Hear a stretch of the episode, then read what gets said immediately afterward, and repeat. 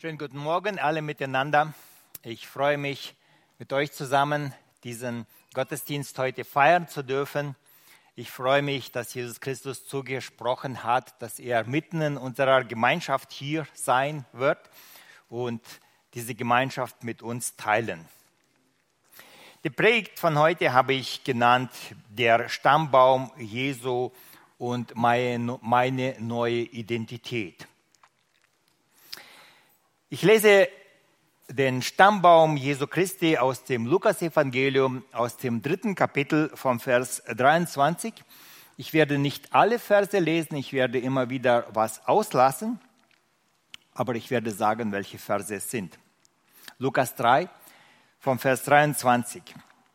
Und Jesus war, als er auftrat, etwa 30 Jahre alt und wurde gehalten für einen Sohn Josefs der war ein Sohn Elis, der war ein Sohn Matatas, der war ein Sohn Levis, der war ein Sohn Melchis, der war ein Sohn Janais, der war ein Sohn Josefs. Von Vers 31. Der war ein Sohn Mele, Meleas, der war ein Sohn Menans, der war ein Sohn Matatas, der war ein Sohn Nat, Nathans, der war ein Sohn Davids der war ein Sohn Isais, der war ein Sohn Obeds, der war ein Sohn des Boas, der war ein Sohn Salmons, der war ein Sohn Nachschons, der war ein Sohn Aminadabs, der war ein Sohn Admins, der war ein Sohn Arnis, der war ein Sohn Herzons, der war ein Sohn des Peretz, der war ein Sohn Judas, der war ein Sohn Jakobs, der war ein Sohn Isaaks, der war ein Sohn Abrams, der war ein Sohn Terachs, der war ein Sohn Nahors, der war ein Sohn Seruks, der war ein Sohn Regus, der war ein Sohn Pelex, der war ein Sohn Ebers, der war ein Sohn Schelachs, der war ein Sohn Kenans, der war ein Sohn Arpachats, der war ein Sohn Sems, der war ein Sohn Noahs, der war ein Sohn Lamechs, der war ein Sohn, Sohn Methuschalachs, der war ein Sohn Henochs, der war ein Sohn Jerets, der war ein Sohn Mahalalels, der war ein Sohn Kenans, der war ein Sohn Enosch, der war ein Sohn Setz, der war ein Sohn Adams, der war Gottes. Damit wir den Text heute besser verstehen und äh, nachvollziehen können, äh, lese ich auch noch den Stammbaum Jesu Christi aus dem Matthäusevangelium und auch nicht alle Verse, sondern etliche auserwählten Verse. Matthäus 1, 1 bis 3, da steht geschrieben, dies ist das Buch von der Geschichte Jesu Christi, des Sohnes Davids, des Sohnes Abrahams. Abraham zeugte Isaac, Isaac zeugte Jakob, Jakob zeugte Judah und sein, seine Brüder. Judah zeugte Peretz und Serach mit der Tamar. Peretz zeugte Herzon. Herzon zeugte Ram. Vers 5. Salmon zeugte Boas mit Rahab. Boas zeugte Obed mit Ruth. Obed zeugte Isai. Isai zeugte den König David. David zeugte Salomo mit der Frau des Uria. Salomo zeugte Rehabeam. Rehabeam zeugte Abia. Abia zeugte Asa. Und dann noch den Vers 16. Jakob zeugte Josef, den Mann der Maria, von der geboren ist Jesus, der da heißt Christus. Zwei Evangelisten, Lukas und Matthäus, schreiben für ihre Leser den Stammbaum Jesu Christi auf. Für, ein, für einen Leser unserer Zeit ist der Stammbaum Jesu unverständlich und für viele auch überflüssig. Ganz anders war es für die Leser jener Zeit, zu der Zeit Jesu Christi. Mit dem Stammbaum Jesu Christi wollten Matthäus und Lukas den Lesern zeigen, dass Jesus Christus der nach der Schrift verheißene Messias ist. Sie wollten den Glauben der Leser stärken. Im Alten Testament gab es viele wichtige Merkmale des zukünftigen Messias. Auch seine Abstammung wurde in der Bibel im Voraus angekündigt. Die Bibel ist das einzige Buch auf der ganzen Welt, welches zukünftige Ereignisse kennt und voraus ansagt. Das ist das Markenzeichen des lebendigen Gottes. Er kündigt im Voraus an Dinge, die später kommen werden. Das hat Jesaja im, in seiner Prophetie im 44. Kapitel so deutlich gezeigt, dass dieses Wissen im Voraus ein Markenzeichen Gottes ist. Jesaja schreibt, Jesaja 44 vom Vers 6, so spricht der Herr, der König Israels und sein Erlöser, der Herr Zebaut. Ich bin der Erste und ich bin der Letzte. Und außer mir ist kein Gott. Und wer ist mir gleich? Er rufe und verkündige es und tue es mir dar. Wer hat vor Zeiten kundgetan das Künftige? Sie sollen uns verkündigen, was kommen wird. Fürchtet euch nicht und erschrecket nicht. Habe ich es denn nicht schon lange hören lassen und es dir verkündigt? Ihr seid doch meine Zeugen. Ist auch ein Gott außer mir? Es ist kein Fels. Ich weiß ja keinen. Die Götzenmacher, sie sind alle nichtig. Woran ihr Herz hängt, das ist nichts nütze. Und ihre Zeugen sind, seien nichts, merken auch nichts, damit sie zu Schanden werden. Gott sagt, es gibt außer mir keinen Gott. Denn wer ein Gott ist, der soll auftreten und sagen, was kommen wird. Das Zukünftige soll er verkündigen. Dann wiederholt Gott und sagt, alle Götzen der Herr Heiden, sie sind nichts. Ich alleine kenne die Zukunft. Das leuchtet auch jedem ungläubigen Menschen ein. Nur ein lebendiger, allmächtiger und ewiger Gott kennt die Zukunft. Das unterscheidet den lebendigen Gott von allen Göttern dieser Welt.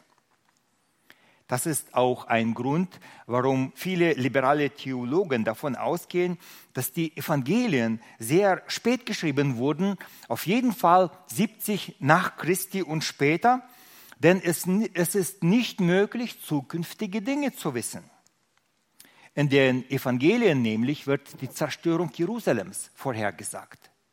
Und die Zerstörung Jerusalems geschah 70 nach Christi. Also müssen die Evangelien wesentlich später sein, als die Zerstörung Jerusalems schon äh, passiert ist. Nur dann konnte man nachträglich schreiben, ach, die Zerstörung Jerusalems wird auch übrigens noch kommen. Viele Theologen leugneten lange, dass es den Propheten Jesaja gibt, aus dem gleichen Grund. Man glaubte nicht, dass Jesaja zukünftige Dinge vorhersagen konnte. Man ist davon ausgegangen, dass die Schrift viel später, und zwar nach der babylonischen Gefangenschaft, geschrieben wurde. Und dass äh, der Prophet Jesaja wurde aus verschiedenen Quellen zusammengetragen. Und dann haben irgendwelche bösen Menschen nachträglich gesagt, ach, das hat übrigens Jesaja geschrieben. Jesaja lebte ungefähr 700 Jahre vor Christus und er kündigte die babylonische Gefangenschaft an, welche in etwa 100 Jahre später geschehen ist.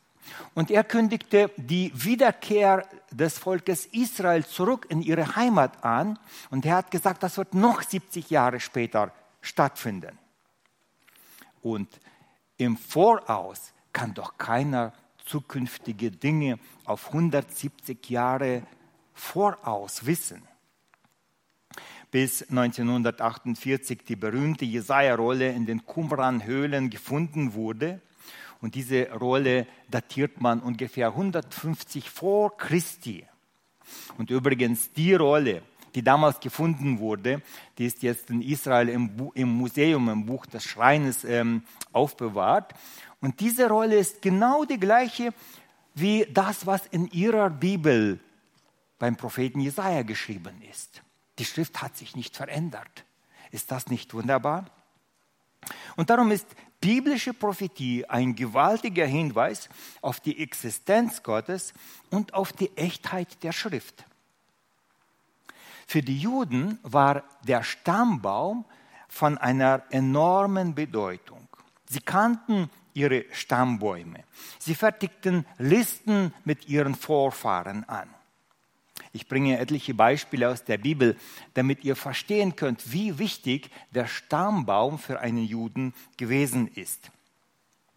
Das Volk Israel wurde ca. 600 Jahre vor Christus in die babylonische Gefangenschaft weggeführt. Welche Habseligkeiten nimmt ein Mensch auf einen langen Marsch mit, wenn er in ein fremdes Land deportiert wird? Ihr seid alle einverstanden, nur das, was einem enorm wichtig ist. Heute würden wir sagen, Personalausweis, ich weiß nicht was noch alles, ähm, das nimmt man mit, aber doch nicht irgendwelche banale, äh, zweitrangige Dinge. Nach 70 Jahren der Gefangenschaft durfte das Volk Israel wieder zurück in ihre Heimat zurückkehren. Die Rückkehrer bauten die Stadtmauer von Jerusalem wieder auf. Sie bauten den Tempel wieder auf. Und nun brauchte man für den Tempeldienst Leviten und Priester. Und um Leviten und Priester in den Dienst einzustellen, mussten diese Leute ihren Stammbaum vorlegen. Das heißt, sie mussten diese Listen, wo ihre Vorfahren aufgelistet sind, diese Listen mussten sie aufweisen. Und wir lesen, äh, wir lesen auch in, im Buch Esra, Kapitel 2, Vers 62, äh, von etlichen Priestern und von den Leviten. Da ist geschrieben, diese suchten ihre Geschlechtsregister und fanden sie nicht. Darum wurden sie für, den, für das Priesteramt als untauglich erklärt. Sie kamen mit einer Bewerbung. Sie wollten wieder in den Priesterdienst einsteigen oder in den Levitendienst. Und ihnen wurde gesagt, zeigt eure Stammliste. Wenn ihr die nicht zeigt, könnt ihr diesen Dienst nicht machen. Und da verstehen wir, wie wichtig für einen Juden sein Stammbaum war. Für viele fromme Juden war der Stammbaum auch wichtig, um zu zeigen, dass man auch aus einer guten Familie kommt, dass man wichtige, gute Vorfahren hat. Das half zum Beispiel bei der Heirat, eine ähm, gute Heiratspartie zu machen. Auch der Anspruch auf das Land war mit dem Stammbaum verbunden. Denn jeder Stamm in Israel hatte seinen Landbesitz bekommen. Und das, darf, das Land durfte nicht aus einem Stamm in den anderen übergehen. Das Land durfte, durfte auch nicht verkauft werden. Das Land durfte man nur verpachten bis zu einer gewissen Zeit und dann kam das Land wieder zurück in den ursprünglichen Zustand, wie es am Anfang war.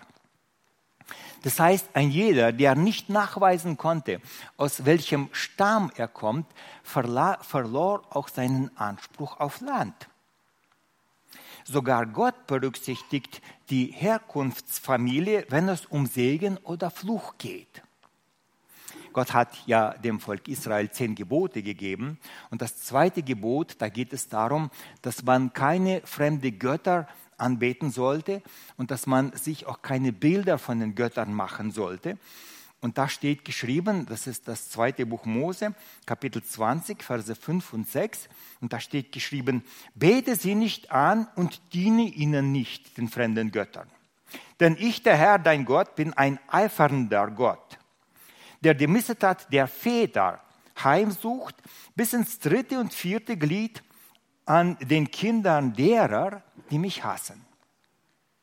Aber Barmherzigkeit erweise an vielen Tausenden, die mich lieb haben und meine Gebote halten.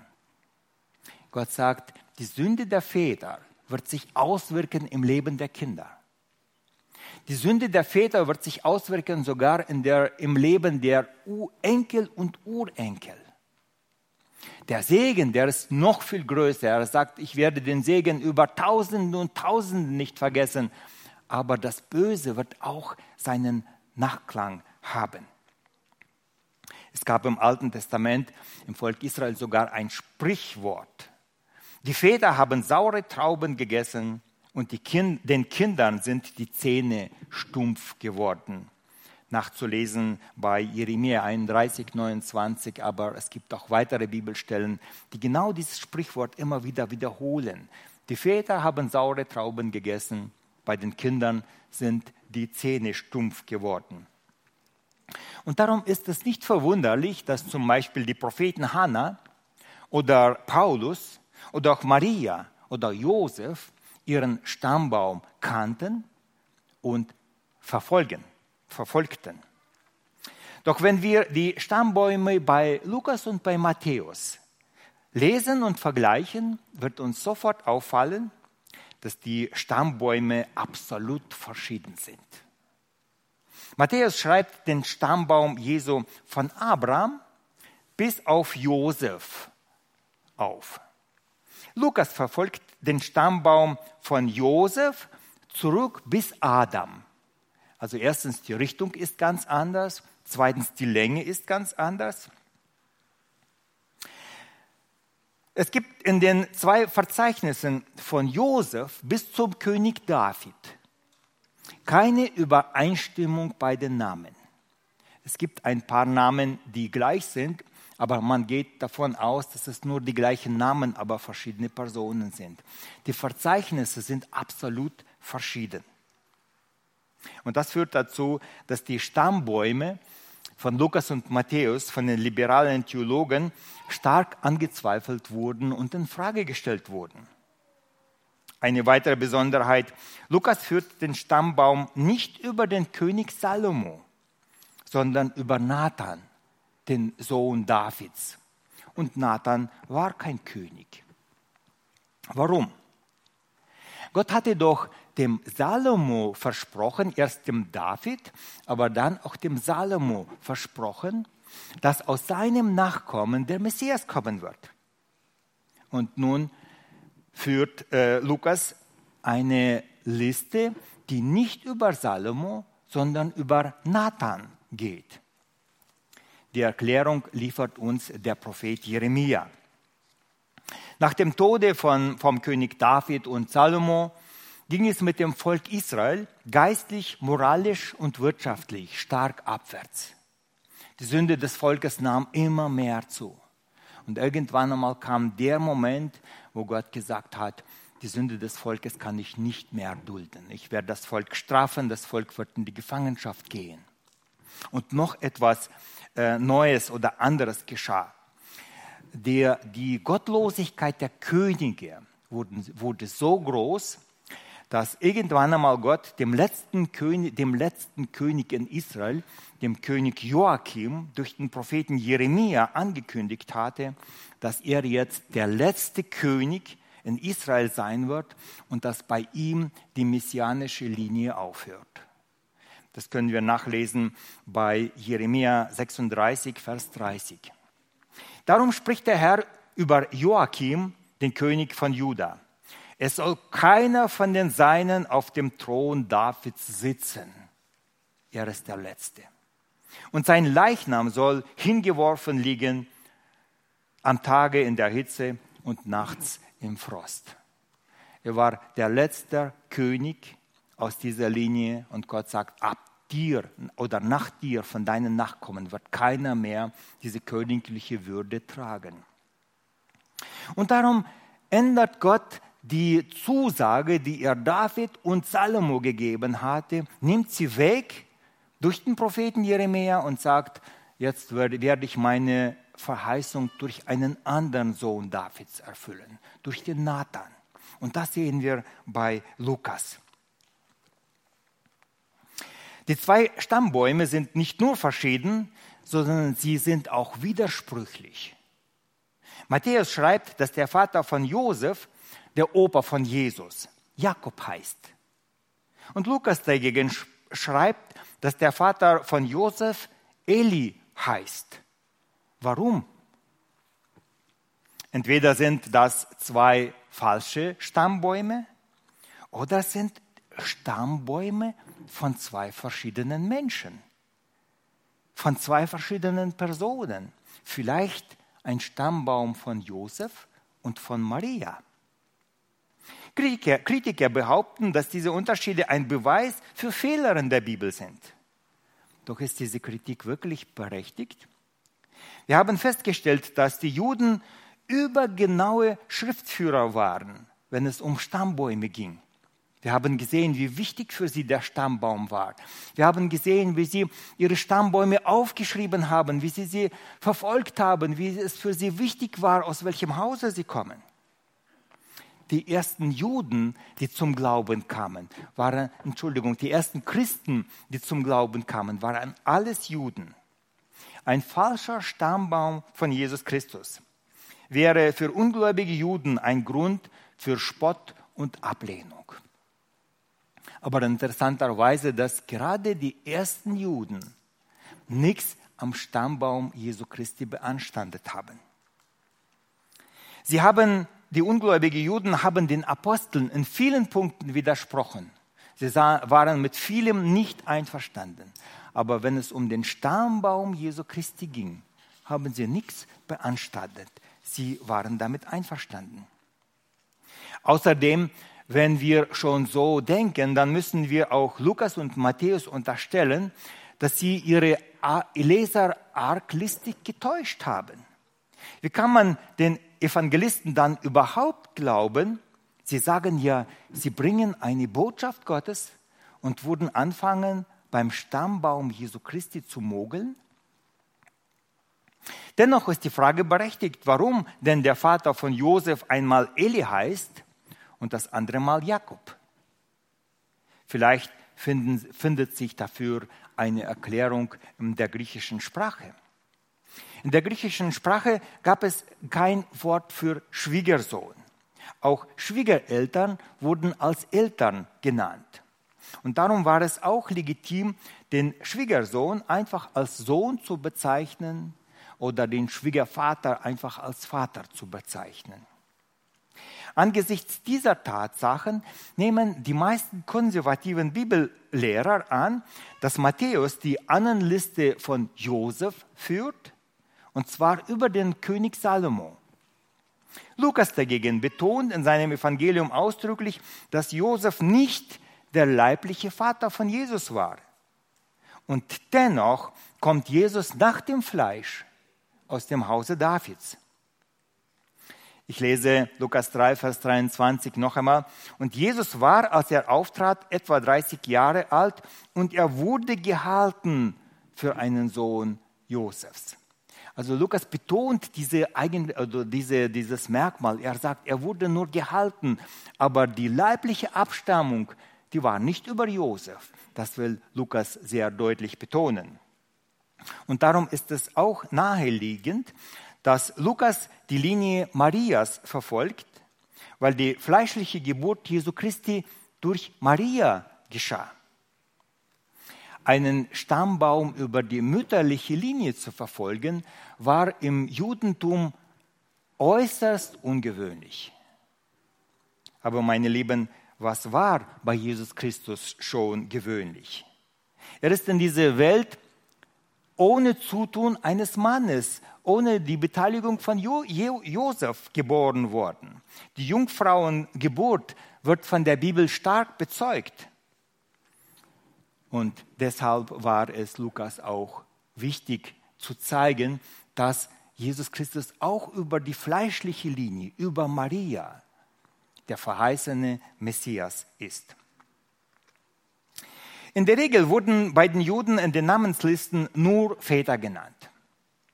Aber ich habe es schon vorgelesen, wenn ihr die Liste bei Matthäus liest, werdet ihr merken, dass Matthäus ohne jeglichen Grund, ohne jegliche Notwendigkeit vier Frauen, Frauennamen nennt. Und zwar nicht Frauen, auf die jeder Jude stolz wäre, zum Beispiel nicht die Sarah oder auch nicht die Rebekka. Es sind vier Frauennamen, die sehr anstößig sind. Die erste Frau ist die Tamar, die Kananiterin. Sie hatte ein uneheliches Kind mit ihrem Schwiegervater, mit Judah, gehabt. Nachzulesen 1. Mose 38. eine unrühmliche Geschichte, welche den Stammesvater, den Juda, in einem ganz schlechten Licht erscheinen lässt. Matthäus, sollte man wirklich solche unschöne Details in der Bibel erwähnen? Wäre es nicht besser, sie einfach wegzulassen, darüber zu schweigen? Die zweite Frau ist Rahab. Auch sie war eine Kanaaniterin.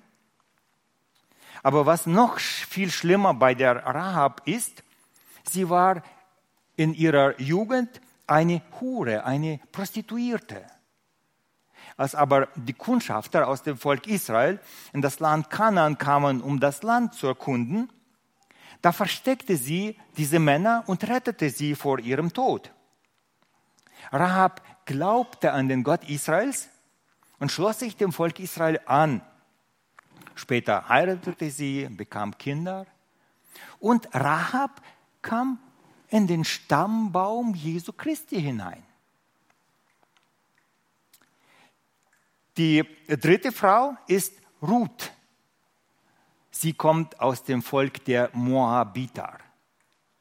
Und die Moabiter waren die meiste Zeit, so wie wir die Bibel lesen, Feinde Israels gewesen. Das Volk Moabiter führte Kriege mit Israel. Aber Ruth hatte den Gott Israels liebgewonnen.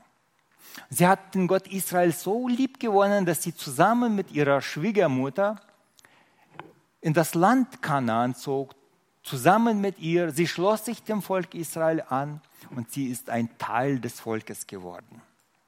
Und auch sie ist in den Stammbaum Jesu Christi reingekommen. Und die vierte Frau ist die Bathseba.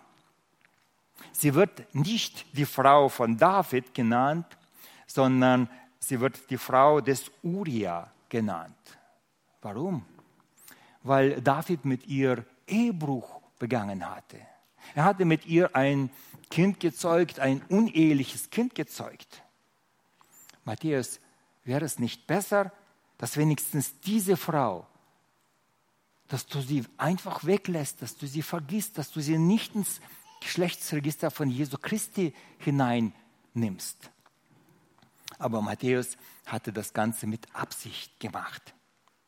Durch Lukas und durch den Stammbaum Jesu Christi bei Lukas haben wir gesehen, dass Gott die Verheißungen, die er gegeben hatte, wieder zurückgenommen hat, wo Menschen maßlos und grenzenlos gesündigt haben. Gott kann seine Verheißungen zurücknehmen. Aber bei Lukas, nehmen, äh, bei Lukas lesen wir, äh, Entschuldigung, bei Matthäus lesen wir, dass Gott die Menschen in den Stammbaum aufgenommen hat, welche überhaupt nicht würdig waren, in diesen Stammbaum hineinzukommen. In Jesus Christus bricht Gott alle Regeln der Herkunft und der Stammbäume. In der Familie Jesu haben Huren, Ausländer, kleine Menschen und große Sünder ihren Platz gefunden. Jesus ruft und sagt, kommet her zu mir alle, die ihr mühselig und beladen seid. Ich will euch erquicken. Er sagt, nehmet auf euch mein Joch und lernet von mir. Ich bin sanftmütig und von Herzen demütig, so werdet ihr Friede finden für eure Seele. In Jesus Christus wurde die Vergangenheit durchgestrichen. Und wir bekommen in Jesus Christus eine neue Identität.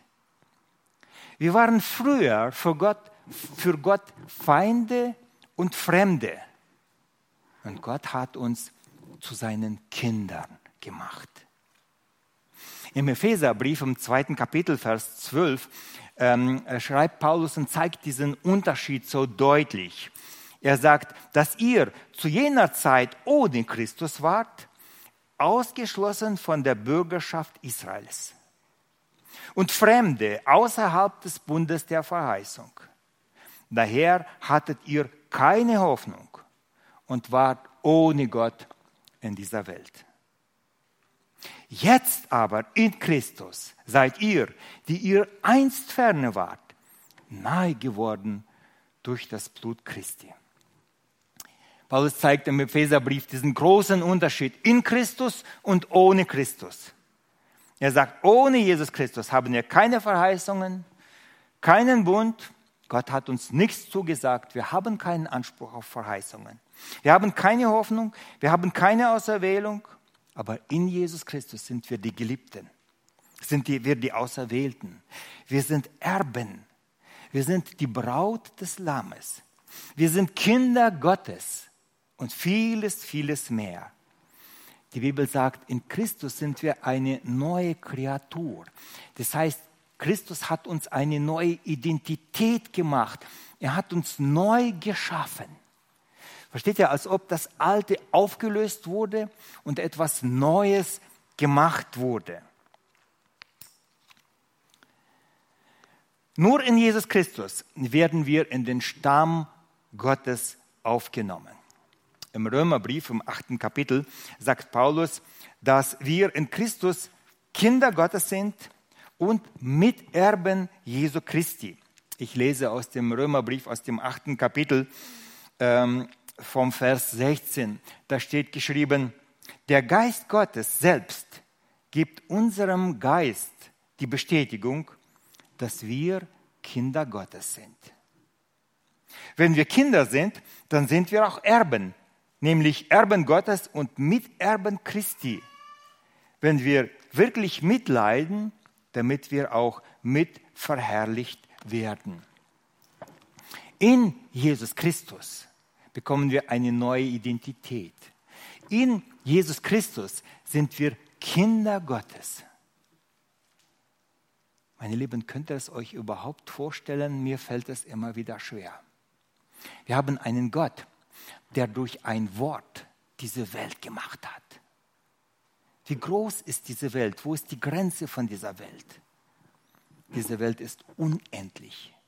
Man weiß nicht, wo die Grenze ist. Das Licht braucht eine lange, lange Zeit, nicht, ein, nicht eine Sekunde, nicht ein Tag, nicht ein Jahr, sondern viele tausend Jahre, um von irgendeinem Stern überhaupt zu uns zu kommen. So groß sind die Entfernungen. Und dieser Gott, der diese Welt gemacht hat, der, der spricht und das geschieht. Und dieser Gott sagt, ich nehme euch, die ihr Sünder seid, die ihr gegen mich rebelliert habt, und ich tue eure alte Identität weg. Und ich mache euch, ich erhebe euch in den Stand von den Kindern Gottes. Können wir das fassen? In Jesus Christus sind wir eine neue Kreatur. In Jesus Christus sind wir Erben und wir sind himmlische Erben. Das heißt, alles, was Jesus Christus hat, das will er mit uns teilen. Wir sind Erben Jesu Christi. Wir haben die Hoffnung des ewigen Lebens. In Jesus Christus durchbricht Gott das Gesetz der Sünde und des Todes. Bei Gott, bei Gott gibt es auch für die schlimmsten Sünder einen Platz in seinem Stammbaum. Bei Gott gibt es in Jesus Christus einen neuen Anfang. Welche Freude ist es, dass wir den Stammbaum Jesu Christi kennen und dass wir diese Wahrheiten erfahren haben. Welche Freude, dass Gott uns, die wir aus den Heiden kommen, und mir ist nicht bekannt, vielleicht gibt es hier einen Juden, der sagt, ich habe Anspruch auf die Verheißungen aus der Bibel. Ich glaube, wir sind alle aus den Heiden. Und dennoch gibt uns Gott diesen, dieses Vorrecht. Wir hatten keinen Anspruch, wir hatten keine Verheißungen, wir hatten keinen Stammbaum. Und Gott gibt uns einen neuen Anfang in Jesus Christus. Gott gibt uns eine neue Identität von Jesus Christus. Wir sind Kinder des ewigen Gottes. Wir sind Geliebte. Meine Lieben, was ist Identität? Was ist eine neue Identität? Wie viele Menschen laufen gebückt rum und sie sagen, ich bin nichts wert? Welche, wie viele Menschen sagen, meine Herkunftsfamilie hat mir nichts mitgegeben auf meinen Lebensweg? Was ist meine Vergangenheit? Aber Jesus Christus nimmt Menschen, die eine schlimme Vergangenheit hatten, durchbricht diese Vergangenheit, durchkreuzt sie und sagt, in Jesus Christus habt ihr eine neue Zukunft, ein neues Leben. Ihr könnt am ewigen himmlischen Leben teilnehmen. Meine Lieben, ohne Gott hat ein Mensch keine wirkliche, keinen wirklichen Wert. Aber Gott hat uns nach seinem Bilde geschaffen. Wo wir die Schöpfungsgeschichte lesen, dann lesen wir, dass Gott den Menschen nach seinem Bilde gemacht hat. Ohne Jesus Christus haben wir keinen Wert. Dieser Wert ist zerstört durch die Sünde. Aber in Jesus Christus gibt uns den Wert wieder zurück, den wir von Gott bei der Schöpfung bekommen haben. Ohne Jesus Christus, ohne diese, das, was uns Gott gibt, haben ungeborene Kinder keinen Wert, haben Alte keinen Wert. Ohne Jesus Christus misst sich der Mensch mit dem, was er tun kann, was er schaffen kann, mit seinen Talenten, mit seinen Gaben, vielleicht mit seinem Geld, mit seiner Herkunft oder sonstiges. Aber in Jesus Christus sind wir eine neue Schöpfung und haben die Hoffnung des ewigen Lebens. Danke, Herr Jesus Christus, dass du uns diesen Reichtum gegeben hast. Danke, Jesus Christus, dass du uns auch in den Stammbaum Jesu Christi aufgenommen hast und dass wir jetzt Kinder Gottes sind. Jesus Christus, wir lieben dich. Danke dir, dass es den Stammbaum Jesu Christi in der Bibel gibt. Amen. Ich glaube, das ist viel Grund, um Gott Danke zu sagen für diese neue Identität, die wir in Jesus Christus haben. Ich lade euch ein, wer dankbar ist, wer Gott äh, die Ehre bringen möchte, der kann es jetzt im Gebet machen. Wir stehen auf zum Gebet. Lieber Vater, wir sind dir so dankbar für diesen neuen Anfang, für diese neue Schöpfung, für diese neue Kreatur, die du uns geschenkt hast für diese neue Identität, die wir in dir haben. Danke dir, dass du uns so geliebt hast und aus Liebe Jesus Christus in diese Welt geschickt hast, damit wir nicht mehr Fremde, nicht mehr fern der Verheißung, sondern in Jesus Christus eine neue Schöpfung sind. Danke dir, Herr Jesus Christus, dass du uns gezeigt hast, dass im Stammbaum Jesu Christi unwürdige kleine, sündige Menschen, Fremde und Unbegabte ihren Platz haben und du, erhebst sie, du gibst ihnen deine Würde, du schämst dich ihrer nicht. Danke dir dafür von ganzem Herzen. Wir bitten dich, hilf uns, dich immer wieder neu zu lieben, deinem Wort zu vertrauen und nach deinem Wort auch richtig zu leben, dass wir deinen Namen immer wieder in unserem neuen Wesen verherrlichen und groß machen. Ich bitte dich, dass du diesen Sonntag segnest und schenkst, dass wir im Nachdenken über die Predigt, über den Text, im Gebet, dass wir immer wieder dir die Ehre bringen und nicht vergessen, wohin du uns erhoben hast, welchen Preis du für uns gezahlt hast und dass wir uns darüber freuen und immer wieder dankbar werden. Amen.